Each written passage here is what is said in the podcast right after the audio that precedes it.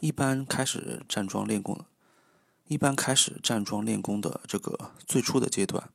呼吸频率呢会表现增多增快，有时候呢还会夹杂一次这种深长的呼吸，偶尔还会有这种轻微的闷气的感觉，这些其实都是正常的。这是因为这个站桩的姿势不习惯，肩背胸这些肌肉肌群放松程度不够完全。胸围的这个扩展程度不大造成的，这样的情况下呢，肺通气量会比较小，因而会促使这个呼吸的次数增多。但是，经过一段时间的这个站桩锻炼之后呢，就可以见到呼吸频率明显的减少，就可以见到呼吸频率明显的减少，幅度明显的增加，膈肌与肋间肌呢同时收缩，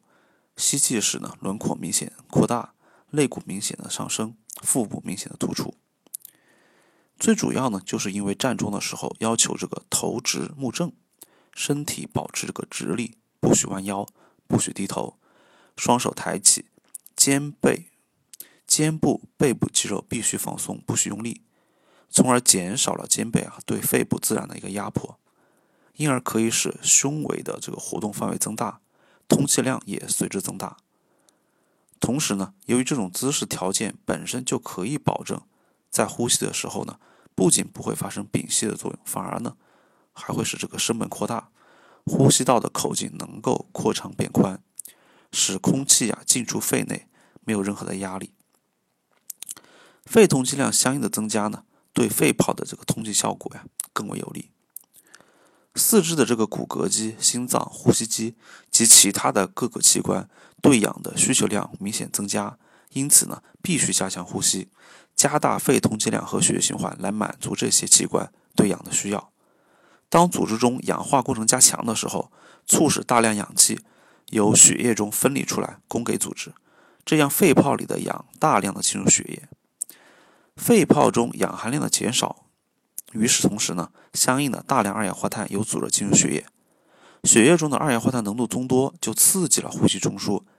加强呼吸运动。站桩练功的时候，由于呼吸加深，牵引肺泡过大，这个时候连平时闭锁的肺泡也都扩散起来，肺的通气量呢也会因此而加大，单位时间内吸入肺的氧气会增多，同时呢，肺泡壁的通透性也加大。肺部毛细血管扩张，血流量增多，所有这些变化都促进了血液和氧的结合，加速和二氧化碳的迅速排出，加速二氧化碳的迅速排出。因此呢，经过有计划的连续站桩后，脉搏增多，呼吸加深，这个频率变慢，并且会一种舒畅轻松的感觉。